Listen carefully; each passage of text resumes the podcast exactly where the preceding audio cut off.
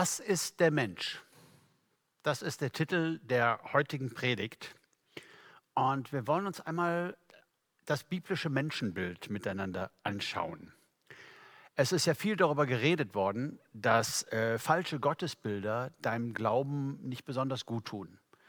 Also wenn du ein falsches Gottesbild hast und siehst Gott als den ewig nörgelnden und überlegenen und dich in Frage stellenden, dann ist es ganz schwer, ihn wirklich ihm als Papa zu vertrauen, äh, wie manche das so sagen. Also Gottesbild ist ganz, ganz wichtig für deine Glaubenserfahrung. Darüber ist viel geredet worden. Aber ich glaube auch, dass das Menschenbild äh, einen riesen Unterschied macht für unser Glaubensleben. Wenn man durch so ein Zielfernrohr schaut, auf einem Gewehr, nicht, dass ich mich damit besonders gut auskenne, aber eine Sache habe ich verstanden, äh, bei diesen Zielfernrohren, da gibt es einen Längengrad und einen Breitengrad so ein Kreuz. Und wenn das, was du treffen möchtest, genau in der Mitte ist, äh, dann wirst du es auch sicher treffen. Und bei der Wahrheitsfindung ist es auch oft so, dass es einen Längengrad und einen Breitengrad gibt. Und ich sage mal, unser Gottesbild ist vielleicht der Längengrad und unser Menschenbild vielleicht der Breitengrad. Und es ist so wichtig, dass beide stimmen, ähm, damit wir wirklich die Wahrheit in die Mitte treffen. Ähm, und deswegen habe ich uns heute einen Lehrtext mitgebracht, einen wunderschönen Text aus dem Psalmen, Psalm 8. Und ich lese jetzt einmal die Verse 4 bis 7. Wenn ich deinen Himmel betrachte, das Werk deiner Finger, den Mond und die Sterne, die du bereitet hast, was ist der Mensch, dass du an ihn gedenkst, und der Sohn des Menschen, dass du auf ihn achtest? Du hast ihn ein wenig niedriger gemacht als Gott. Mit Herrlichkeit und Ehre hast du ihn gekrönt. Du hast ihn zum Herrscher über die Werke deiner Hände gemacht.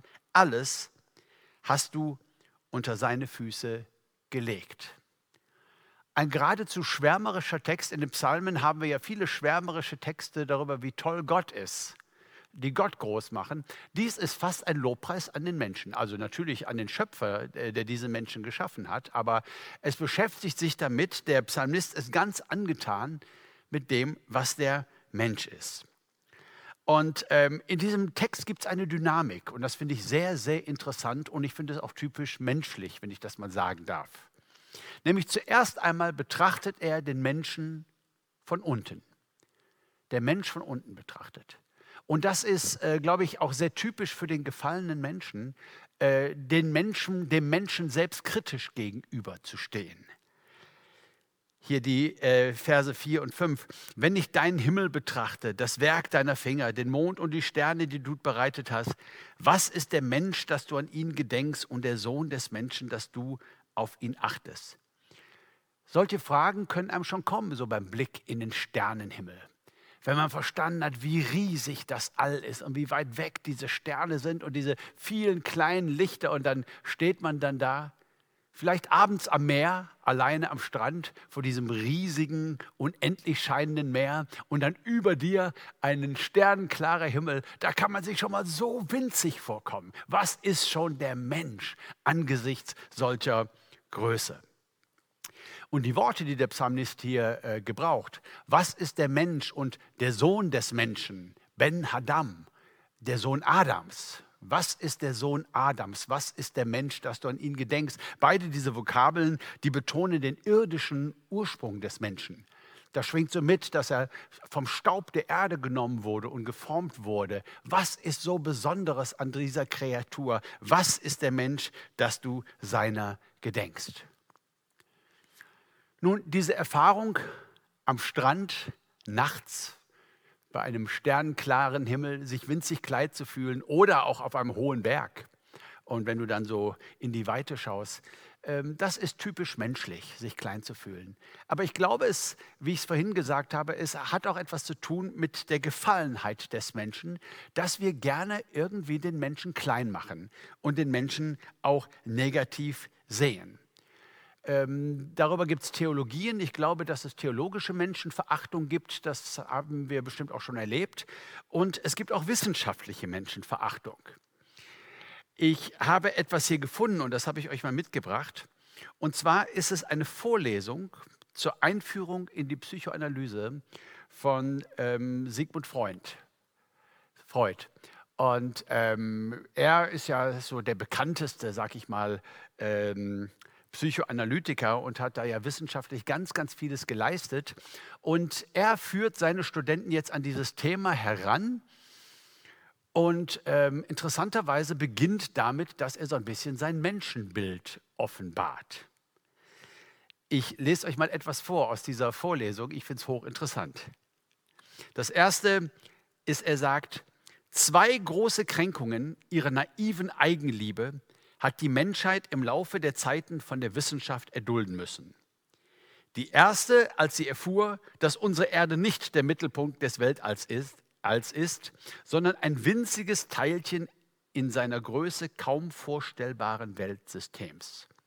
Das ist ja das, was der Psalmist auch ausgedrückt hat. Wie klein kann ich mich fühlen? Das ist die Demütigung, so sagt er, die Demütigung des, der menschlichen Größensucht durch Kopernikus, der ja 1473 bis 1543 gelebt hat. Und seine These war, die Erde ist nicht Mittelpunkt des Alls. Finde ich damit ab, Mensch. Ja? Bis dahin hat die Kirche äh, die Wissenschaft bestimmt und gesagt, die Erde ist der Mittelpunkt des Alls und damit ist der Mensch auch der Mittelpunkt des Alls. Äh, Kopernikus sagt, nein, auf gar keinen Fall. Äh, die Erde ist ein winzig kleines Staubkorn. Dann geht er weiter, der gute Sigmund Freud, und ähm, sagt Folgendes. Die zweite dann, also die zweite Demütigung, als die biologische Forschung das angebliche Schöpfungsvorrecht des Menschen zunichte machte, ihn auf die Abstammung aus dem Tierreich und die Unvertilgbarkeit seiner animalischen Natur verwies. Hier verweist er auf Darwin, der von 1809 bis 1882 gelebt hat und sagt, der Mensch gehört ins Tierreich. Es gibt kein Schöpfungsprivileg. Der Mensch ist nichts Besonderes. Er ist ein weiterentwickelter Affe und er gehört ins Tierreich. Die menschliche Größensucht soll gedemütigt werden. Und dann geht es weiter und dann sehen wir, dass er selbst gar nicht so demütig ist, denn den dritten Schlag, den will er selbst setzen und schreibt oder sagt, die dritte und empfindlichste Kränkung aber soll die menschliche Größensucht durch die heutige psychologische Forschung erfahren, welche dem Ich nachweisen will, dass es nicht einmal Herr ist im eigenen Hause, sondern auf kärgliche Nachrichten angewiesen bleibt von dem, was unbewusst in seinem Seelenleben vorgeht. Also hier verweist er auf sich selbst und sagt, das ist der heftigste Schlag gegen die menschliche Größensucht. Sigmund Freud 1856 bis 1939, der sagt, der Mensch ist ein Triebtäter. Wir können religiös sein oder wir können uns Ethik aneignen, wir können Meinungen haben, was gut und richtig ist, aber letztlich ist der Mensch ein Triebtäter. Ich weiß nicht, ob das auch ein Zitat von Freud ist, aber ich habe es mal gehört als Freud-Zitat, dass er gesagt hat, wenn der Mensch 83 Jahre alt wird, dann hat er 80 Jahre lang Zeit, seine ersten drei Lebensjahre aufzuarbeiten. Oh nein, wie traurig ist das denn, Alter? 80 Jahre im Therapiezimmer, um über die ersten drei zu reden. Also der Mensch ist ein Triebtäter. So wie er geprägt ist, äh, so wird er sein und nichts anderes. Also ich nenne das auch diese Freude, die er daran hat, das so zu entfalten, eine gewisse Mensch, wissenschaftliche Menschenverachtung. Und die finde ich sehr, sehr typisch für den gefallenen Menschen. Und ich freue mich riesig, ohne dass wir wissenschaftliche Erkenntnisse ignorieren müssen. Aber wenn wir in die Bibel schauen und für uns ist sie das Reden Gottes, dass Gott das nicht so sieht. Der Psalmist beginnt zugegebenermaßen auch mit dem Menschen von unten betrachtet. Was ist der Sohn Adams aus Staub genommen, dass du überhaupt an ihn denkst? Aber dann geht der Psalmist weiter auf eine Ebene, die Sigmund Freud nicht gekannt hat nämlich der Mensch von oben betrachtet. Schau mal hier im Kap in Vers 6. Du hast ihn ein wenig niedriger gemacht als Gott. Mit Herrlichkeit und Ehre hast du ihn gekrönt. Du hast ihn ein wenig niedriger gemacht als Gott. Mit Herrlichkeit und Ehre hast du ihn gekrönt. Der Mensch als Gottes ähnlichstes Geschöpf im Universum. Was für ein Schöpfungsvorrecht, sag ich mal. Vielleicht ist der eine oder andere Bibelkenner etwas irritiert von meiner Übersetzung. Äh, dieser Vers ist, ist, ist strittig, wie er übersetzt wird. Manche übersetzen, du hast ihn ein wenig niedriger gemacht als die Engel. Ähm, da habe ich lange drüber nachgedacht und ich weiß auch, woher es kommt, aber ich möchte darauf hinweisen, das Wort Elohim steht hier im Grundtext. Das ist das Wort für Gott. Und ähm, wenn ich so darüber nachdenke, gesamtbiblisch gesehen, ist der Mensch niedriger gemacht als die Engel? Paulus fragt äh, in 1. Korinther 6, Vers 3, wisst ihr nicht, dass wir Engel richten werden? Das klingt nicht danach, als dass wir niedriger gemacht sind als die Engel. Nein, Elohim ist schon hier richtig mit Gott übersetzt. Davon bin ich überzeugt. Du hast den Menschen ein wenig niedriger gemacht als Gott. Und wir verstehen hier ganz wunderbar, Gott orientiert uns nach oben, an sich selbst. Er vergleicht uns nicht nach unten. Gott hat nicht diese Sicht des gefallenen Menschen, den Menschen von unten betrachten zu wollen. Gott sieht es von oben und sagt, ich habe dich geschaffen, ein wenig niedriger als ich selbst bin. Der Mensch ist Gottes gegenüber. Er ist geschaffen zur Gemeinschaft mit Gott. Und Gott teilt sein Leben mit uns. Das war der Plan in der Schöpfung. Er wollte kein Spielball seines Willens. Er wollte ein Gegenüber, das wie er frei war. Er schuf den Menschen in seinem Bilde. Das Gottes ähnlichste Geschöpf im Universum. Was für eine Ehre wird dem Menschen zuteil. Er wollte nicht einfach ein, ein, ein, ein, ein, ein Roboter, ein Stück Schöpfung, die genau aufs Wort gehorcht. Das hat er ja schon. Gott sprach, es werde und es ward. Und dann schafft er diesen Menschen aus dem Staub, formt ihn aus dem Staub und sagt, von diesem Baum bitte nicht. Und wir kennen die Geschichte. Adam, äh, ich glaube, die Berge und die Seen und der Rest der Schöpfung, die haben sich die Augen gerieben. Die konnten natürlich nicht glauben, was sie da gesehen haben. Was hat er denn da jetzt gemacht? Ein Wesen, das nicht aufs Wort gehorcht. Ein Wesen, das wie Gott frei ist, ein Gegenüber Gottes. Warum? Weil Gott ihn haben wollte zur Gemeinschaft. Wenn ein Mensch sehr, sehr einsam ist und er sehnt sich vielleicht nach einem Ehepartner, ich weiß nicht, ob man künstliche Intelligenz so weit entwickeln könnte, dass man einen Roboter schaffen könnte, der aussieht wie ein Mensch, dein Ehepartner, das fällt überhaupt nicht auf, dass das ein Roboter ist, und der sagt immer, was du hören willst. Der sagt immer, was du hören willst. Du siehst toll aus, Schatz. Hast du schon wieder abgenommen? Meine Güte, siehst du toll aus. Das ist aber klug, was du da gesagt hast. Er sagt von morgens bis abends, was du hören möchtest. Glaubst du, das könnte einen Menschen befriedigen? Nein, wenn wir einsam sind, wenn wir uns nach jemand sehnen, der ist wie wir, ähm, dann gibt es ja auch mal die Momente, wo das nervt, wo die Andersartigkeit nervt. Und wenn er dann mal das Richtige sagt und was Schönes sagt, dann ist es ja umso schöner und umso bedeutsamer, weil er es freiwillig gesagt hat, weil er es sagen wollte. Ein Wesen, das wie wir frei ist. In der Ehe kann das natürlich auch schon mal so enden, dass zwei Leute sich gegenseitig umerziehen und dressieren und jeder immer das sagt, was der andere hören will. Aber ich glaube, es macht nicht glücklich. Ich glaube, es macht überhaupt nicht glücklich. Gott wollte keinen Roboter, der ihn lobt. Gott wollte keine menschliche Lobpreis-CD, wo er sagt, komm, wo ist denn mein Lobpreis? Und dann sagt der Menschen dem Gott wie vom Band gespult, wie toll Gott ist. Und dann freut sich Gott. Nein. Gott wünscht sich einen Worship, eine Anbetung, die ganz tief vom Herzen fließt, in aller Freiwilligkeit, weil wir Gott lieben. Ein Gehorsam, nicht weil wir nicht anders können, sondern weil wir überzeugt sind von ihm und von seinen guten Geboten. Das ist, was Gott sich wünscht. Er wollte keinen Spielball seines Willens, sondern er wollte ein Gegenüber, das wie er selbst frei war. Und so schuf er das Gottes ähnlichste Geschöpf im Universum, den Menschen. Wow, wie genial ist das denn? Und der Psalmist sagt, mit Herrlichkeit und Ehre hast du ihn gekrönt. Mit Herrlichkeit und Ehre hast du ihn gekrönt.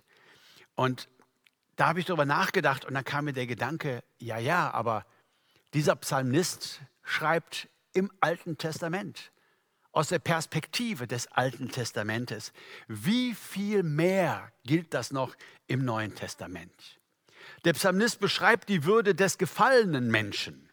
Das ist doch gar nicht der neueste Standard. Gott macht sich die Hände schmutzig in der Schöpfung. Er nimmt Staub von der Erde und formt den Menschen, macht sich die Hände schmutzig in der Schöpfung. Aber dann macht er sich ja die Hände blutig in der Erlösung, als er am Kreuz für die Menschen starb. Mit Herrlichkeit und Ehre hast du ihn gekrönt. Das bestimmt den Wert des Menschen. Wir sind mit Herrlichkeit und mit Ehre gekrönt. Jeder Einzelne. Ich glaube, ich habe dieses Beispiel schon einmal verwendet, aber ich möchte es gerne hier nochmal anbringen, weil ich es so treffend finde. Ähm, ich bin kein großer Kunstfan, wenn es um Bilder, Gemälde geht. Wenn ich also irgendwo hinkomme und jemand hat ein Bild gemalt, malt, dann sage ich immer, oh, schön, es ist ein Hund und ein Baum. Klasse. Oh, da ist ja noch ein Schmetterling. Doch, hast du schön gemalt. Ich kann alles gut erkennen. Äh, wenn er das Ganze fotografiert hätte und da würde eine Fotografie hängen, würde ich die genauso schön finden wie dieses Ölgemälde. Ich würde sagen, okay, Hund, Baum, Schmetterling, klasse. Weil ich ein Banause bin, weil ich von Kunst nicht viel verstehe. Äh, es gibt schon mal Ausnahmen, wo ich dann auch wirklich denke, wow, das ist was Besonderes, aber so, ich bin nicht so der grafische Typ. Und wenn es dann in die abstrakte Kunst geht, so ein Klecks und so ein paar, äh, so ein paar, so ein paar Striche und so ein bisschen Schmiererei, äh, das sieht aus, äh, als wären meine Enkel gerade bei mir zu Hause zu Besuch und äh, hätten mit Wasserfarbe irgendwas gemalt. Und natürlich kommt das an den Kühlschrank und natürlich wird da auch für gelobt, aber ähm, ganz ehrlich, in manchem abstrakten Gemälde kann ich nicht mehr erkennen als Kinder, die rumschmieren. Seht es mir nach, es ist, weil ich ein Banause bin. Ich nehme das auf, gerne auf mich. Ja?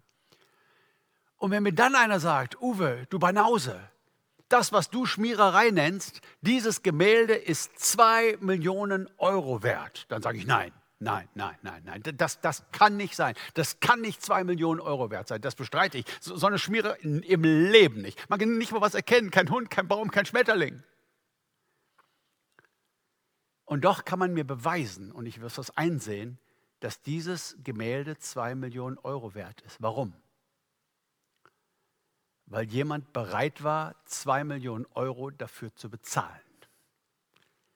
Das, was der Kunstliebhaber, der nicht so ein Banause ist wie ich, das, was der bereit war, dafür auf den Tisch zu legen, das bestimmt den Wert des Bildes.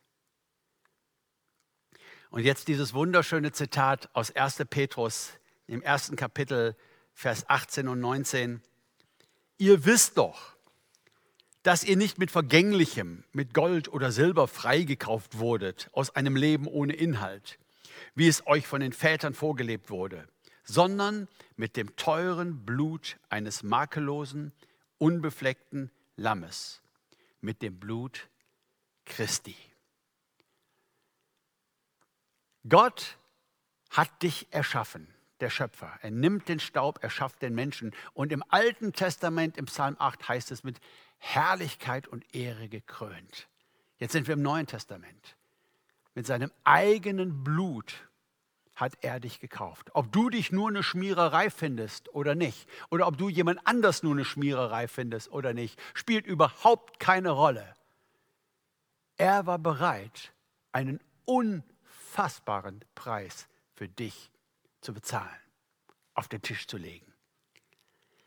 Und deswegen ist die Botschaft, schau nach oben, Mensch. Gott bestimmt deinen Wert.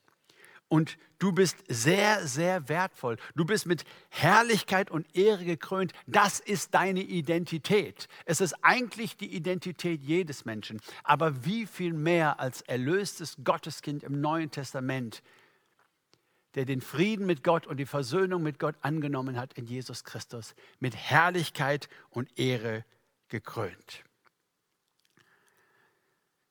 Und dein Wert muss nicht mehr zustande kommen durch den Vergleich mit anderen Menschen. Das ist ja auch so typisch für den gefallenen Menschen, sich mit anderen zu vergleichen.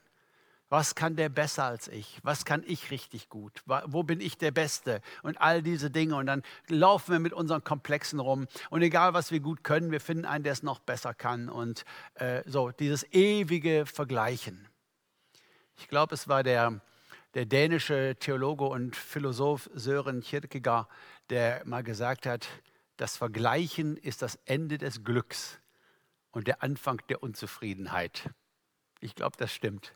Und ich glaube, es ist so typisch für den gefallenen Menschen, sich, sich irgendwie hoch äh, äh, zu machen, indem er andere niederdrückt, äh, sich zu vergleichen. Das haben wir überhaupt nicht mehr nötig, wenn wir verstanden haben, dass mit Herrlichkeit und Ehre gekrönt unsere Identität ist in Schöpfung und in Erlösung.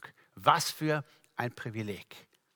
Was für ein Privileg. Was sollte das mit uns machen in der Art und Weise, wie wir uns annehmen, selber und einander, wenn Gott uns doch so bedingungslos angenommen hat und für so kostbar empfunden hat?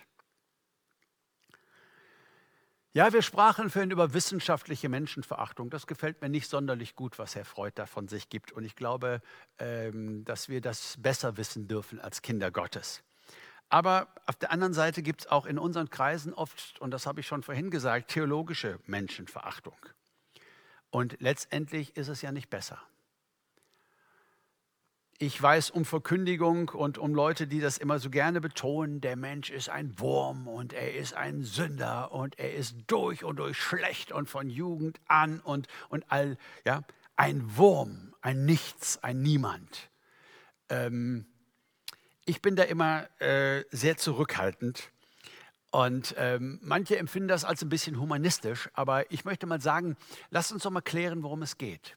Wenn die Bibel sagt, dass der Mensch böse ist, dass der Mensch gefallen ist, dann reden wir hier über Erlösungsbedürftigkeit. Ja klar. 100 Prozent. Der Mensch ist 100 Prozent erlösungsbedürftig. Ohne Erlösung geht er verloren und bleibt in seiner Sünde. Da müssen wir nicht drüber reden. Das habe ich verstanden, das ist wahr. Und trotzdem, selbst der gefallene Mensch hat eine unfassbare Würde. Und ihn nur auf das Böse zu reduzieren und zu vergessen, in wessen Ebenbild er geschaffen ist, das hat uns als Christen manchmal nicht gut getan. Ich bin international unterwegs und war mehrmals auch in Indien und habe dort ähm, Menschen kennengelernt, die wir heute unterstützen und tragen, die gegen Menschenhandel kämpfen, die Kinder aus Bordelle, Bordelle befreien, die ähm, sie in Schutzhäuser bringen. Und ich habe wirklich Menschen kennengelernt, ich sage mal, da möchte ich sagen, das sind Heilige das ist so das Wort, was mir dann einfällt, die sieben Tage die Woche, 24 Stunden am Tag für eine bessere Welt einstehen und, und Liebe verteilen und Freiheit bringen und so großartige Arbeit machen. Äh, ich könnte sagen, Jesus ähnlich. Ja, und dann denke ich an meinen evangelikalen Glauben und sage, ja, der Mensch braucht Jesus. Das sind Hindus. Die sind nicht erlöst. Ja, aber ich sehe so viel Vorbildliches. Ich sehe so viel Großartiges. Was soll ich jetzt machen? Soll ich jetzt anfangen zu sagen, das ist alles Heuchelei oder das ist alles aufgesetzt oder das ist alles nur, damit andere sehen? Nein, nein, nein, das kann nicht sein. Dafür geht es zu weit. Dafür ist es so tief. Dazu sind diese Menschen viel zu sehr meine Vorbilder. Ja, was denn? Ich halte fest, der Mensch ist erlösungsbedürftig. Nein, er wird nicht errettet durch gute Taten, egal wie viele Kinder er aus Bordellen befreit. Das ist eine Wahrheit. Aber ein Mensch, der sich selbstlos und liebevoll einsetzt für andere, auch wenn er noch nicht ein Kind Gottes ist in Jesus Christus, ja, der spiegelt mir doch die Ebenbildlichkeit Gottes wider. Ich habe mal zu jemand gesagt in einem Gespräch, ich bin durch nichts mehr zu überraschen. Ich bin nicht mehr zu überraschen, wie böse und hinterhältig und gemein und sündhaft Menschen sein können. Aber ich bin auch nicht mehr zu überraschen, wie selbstlos und liebevoll und aufopfernd Menschen sein können. Ja? Sind sie doch im Ebenbild Gottes geschaffen. Und der kaputteste Mensch, der entarteste, der böseste Mensch ist immerhin noch eine Ruine der Herrlichkeit Gottes. Und wir sollten alle Menschen, beginnend mit uns selbst, mit ganz viel Respekt und Wertschätzung begegnen, auch Nichtgläubigen, auch Andersgläubigen. Jeder Mensch sollte uns schon etwas Heiliges sein, mit Herrlichkeit und Ehre gekrönt. Das ähm, bringt uns auch, das setzt Dinge auf unsere Tagesordnung. Der Kampf für Menschenrechte, der Kampf gegen Ausbeutung, der Kampf gegen Armut und solche Dinge. Ähm, ich glaube, das ist durchaus auch unser Thema für uns als Christen. Evangelisation und Mission, das haben wir verstanden. Aber ich glaube, auf der Seite waren wir auch manches Mal schwach. Und ich glaube, auch das gehört zu unserem Auftrag. Sowie der Kampf gegen Menschenhandel und Kinderprostitution der, wie ihr ja wisst, ganz besonders mein Herz äh, erfüllt hat und wo ich sehr viel investiere. Wir können etwas tun in dieser Welt. So geht es nämlich weiter mit unserem Psalm. Erst der Mensch von unten betrachtet, hm, das ist sehr entmutigend. Dann der Mensch von oben betrachtet, wow, jetzt gehen wir aber ganz anders. Wenn wir das verinnerlichen, ja, und einen riesen Respekt vor uns und vor jedem Menschen haben, dann sind wir bereit für eine dritte Dimension, die der Psalm uns lehrt, nämlich der Mensch als Gottes Partner. Hier noch einmal Vers 7. Du hast ihn zum Herrscher über die Werke deiner Hände gemacht. Alles hast du unter seine Füße gelegt. Es spricht dir von der Verantwortung und der Autorität, die der Mensch hat. Er ist geschaffen worden als Herrscher, nicht als Sklave. Er ist geschaffen worden als Partner Gottes, zugegeben als Juniorpartner Gottes unter Gott. Und doch nicht einfach als ein Sklave Gottes, sondern als ein Gegenüber Gottes. Er sollte Verantwortung tragen, er sollte Autorität haben.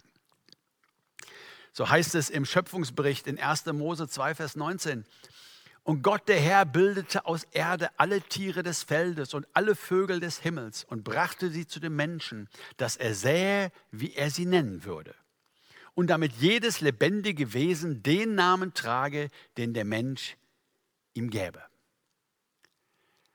Der Mensch hatte eine Aufgabe, diesen Tieren einen Namen zu geben. Jetzt kann man da noch ein bisschen mehr in die Tiefe gehen. Im Hebräischen sind Namen immer etwas Prophetisches und bestimmen die Natur einer Sache. Du sollst seinen Namen Jesus nennen, denn er wird sein Volk erretten von ihrer Sünde. Ja? Ähm, durch den Namen wird eine Natur, wird auch ein Auftrag ausgesprochen. Und der Auftrag des Menschen war, diese Schöpfung zu verwalten. Ja? Diese Schöpfung zu verwalten, äh, den Tieren eine Natur zuzusprechen. Ich weiß nicht genau, wie ich mir das vorstellen soll. Aber da ging es nicht einfach nur darum, ja, sagen wir mal Esel, okay, Elefant. Wieso Elefant? Ja, weil Nilpferd haben wir ja schon. Ähm, ja, irgendeine Kombination. Namen im Deutschen sind einfach nur da, um den Fritz vom Franz zu unterscheiden. Das ist anders im Hebräischen. Die Namensgebung ist ein Privileg, die spricht von einer unglaublichen Verantwortung. Und das zeigt uns eben auch unseren Auftrag als Kinder Gottes der Schöpfung gegenüber. Was Tierrechte angeht, darüber entscheiden wir jedes Mal, wenn wir einkaufen gehen, äh, je nachdem, was wir da so in unseren Korb legen, was Umweltschutz angeht. Wir sind berufen, als Menschen zu herrschen, Verantwortung zu haben und diese Schöpfung zu bewahren, eben nicht auszubeuten, eben nicht zu unterdrücken, sondern zu bewahren. Das ist unsere Erde. Unsere Erde, die hat unser Schöpfer uns geschenkt und hat uns die Verantwortung dafür, hat er uns gegeben. Er hat sie unter unsere Füße getan. Und der geistliche Mensch ist der Mensch, der lernt, göttlich zu denken und zu entscheiden und diese Autorität zu nutzen.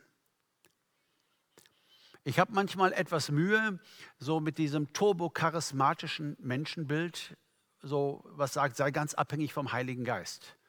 Und dann fängt das schon morgens an, dass du sagst, ach, soll ich heute zum Frühstück einen Orangensaft trinken oder lieber einen Traubensaft? Und dann flüstert der Heilige Geist, äh, Kirschbanane. Und dann bist du gehorsam und machst so. Ne? Ich, ich weiß, dass äh, manche Leute reden einfach so. Ne? so äh, ähm, ich finde das auch ganz nett und ich, ich, ich glaube auch Menschen, die das so erleben, Gott geht ja unterschiedlich mit uns um, möchte mich nicht lustig darüber machen, möchte nur vom Prinzip her sagen, diese geistlich, religiös anerzogene Hilflosigkeit, ich kann gar nichts mehr entscheiden, es sei denn, dass der Heilige Geist mir das jetzt einflüstert, ist eigentlich nicht das biblische Menschenbild. Sondern das biblische Menschenbild ist, dass der Mensch entscheidet, dass er wie Gott frei ist und dass er sich ausrichtet nach Gottes Geboten. Gott gibt uns da Hilfen, er gibt uns da Eckpunkte und sagt, schau mal, wie es gut laufen kann. Und so verstehen wir und so wachsen wir und so lernen wir göttlich zu denken und zu entscheiden und diese Autorität zu nehmen. Was ist der Mensch? Dass du seiner gedenkst. Wie wunderbar hat Gott uns gemacht. Wie dankbar können wir ihm sein für all die Herrlichkeit und die Ehre, die Autorität und die Verantwortung, mit der wir gekrönt sind. Und ich möchte gerne am Ende dieser Predigt dich ermutigen und dich herausfordern, diese Berufung zu ergreifen. Konkret darüber nachzudenken, was könnte das für mich denn bedeuten? Verantwortung und Autorität an dem Platz zu ergreifen, wo Gott dich hingestellt hat. Denk dran, Mensch, du bist wer. Nicht hochmütig, ich bin wer. Nein, weil Gott dich dazu gemacht hat. Natürlich in der Abhängigkeit von Gott. Aber du bist wer. Geh bitte liebevoll mit dir um. Rede bitte respektvoll über dich selbst. Wenn ich alleine bin, ich sage euch mal was, ist mir ein bisschen peinlich, aber ich sage es, wir sind ja unter uns. Wenn ich alleine bin, habe ich mir etwas angewöhnt, nämlich mich manchmal bei mir selber zu entschuldigen. Wenn mir nämlich ein Missgeschick passiert, sage ich so schnell, oh meine Güte, bin ich bescheuert. Sagst du so Sachen auch schon mal über dich? Oh meine Güte, oh, ich bin ja so doof, ey. Wenn einem anderen das passieren würde in meiner Gegenwart, ich würde nie sagen, der ist bescheuert oder doof, das wäre ja eine Beleidigung, das wäre ja eine grobe Lieblosigkeit, das würde mich nicht rausnehmen. Aber über mich selbst, darf ich das einfach sagen? Und manchmal sage ich dann später zu mir, tut mir leid, Uwe, das war echt nicht in Ordnung, dass ich dich doof genannt habe. Du bist nicht doof, du bist dolle schlau. Du bist mit Herrlichkeit und Ehre gekrönt. Du bist mit Gaben ausgestattet vom Schöpfer. Ähm, ihr Lieben, ich meine das ganz ernst, auch wenn es ein bisschen betulich vielleicht klingt. Ich glaube, dass es ganz, ganz wichtig ist, wie wir mit uns selbst umgehen. Und ich glaube, dass es auch für alle anderen wichtig ist. Wenn du mit dir selbst gut umgehst, fällt es dir auch oft leichter, dann auch mit anderen Menschen, mit schwierigen Menschen gut umzugehen mit Christus zu herrschen, die Welt gestalten, Verantwortung zu übernehmen, da wo Gott dich hingestellt hat. Als Vater und Mutter sich in die Kids investieren, sie zu Jesus führen. Als Gottesdiener in deiner Firma oder in der Schule. Du bist nicht zufällig in dieser Firma. Das ist nicht so, ja, da machst du deine Knete, aber Gemeinde, das ist, wo du Gott dienst. Nein, du bist ein Diener Gottes, eine Dienerin Gottes in deiner Firma, in deiner Uni, an deiner Schule. Gott hat da etwas mit dir vor. Das Betriebsklima soll von dir geprägt werden göttlich geprägt werden. Da ist vielleicht jemand in Not und, der, und Gott möchte, dass du dich auf seine Seite stellst. In der Elternpflegschaft auch als Gemeindemitarbeiter selbstverständlich, in Politik, in Kultur, in all diesen Bereichen brauchen wir Menschen, die verstanden haben, wie wunderbar sie gemacht sind. Wie sehr sie mit Herrlichkeit und Ehre gekrönt sind. Solche Menschen sind ansteckend. Sie nutzen ihre Autorität und sie bewegen etwas in dieser Welt im Namen Gottes.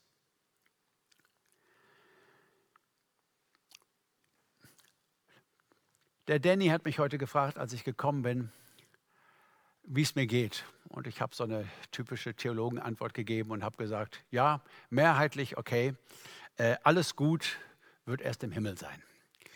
Äh, aber doch ist das nicht einfach nur so ein Schnack, sondern es stimmt schon. Ich erwarte nicht, dass alles in meinem Leben immer gut ist.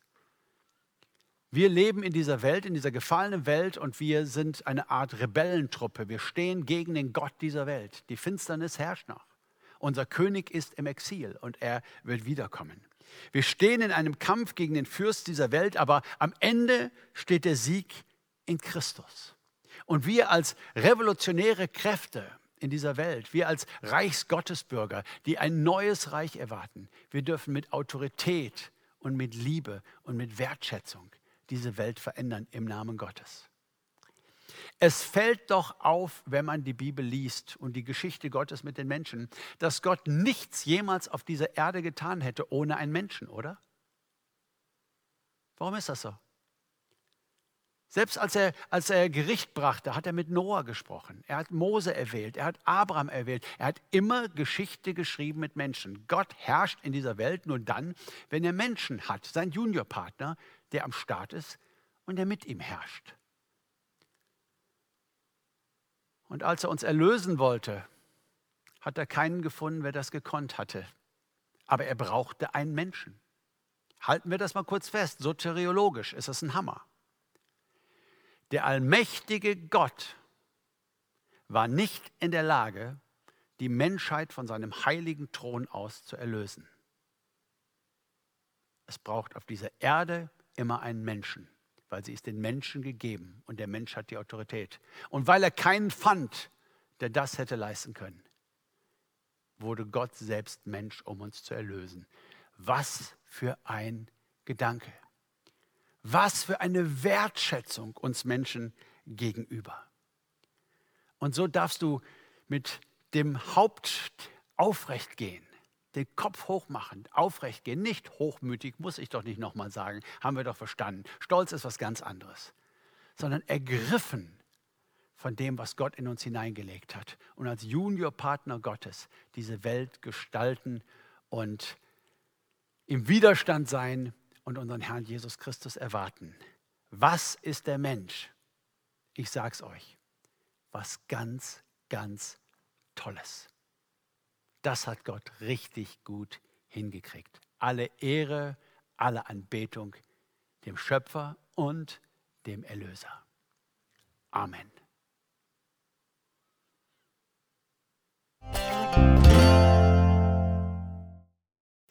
Hallo. Ich freue mich, dass du dir meine Predigt angehört hast und ich hoffe so sehr, dass was für dich dabei war, was dich gestärkt hat für dein Glaubensleben. Wir bauen hier auf dieser Seite meine Prediathek auf und stellen das gerne kostenlos zur Verfügung und hoffen, dass es ganz vielen Menschen zum Segen wird.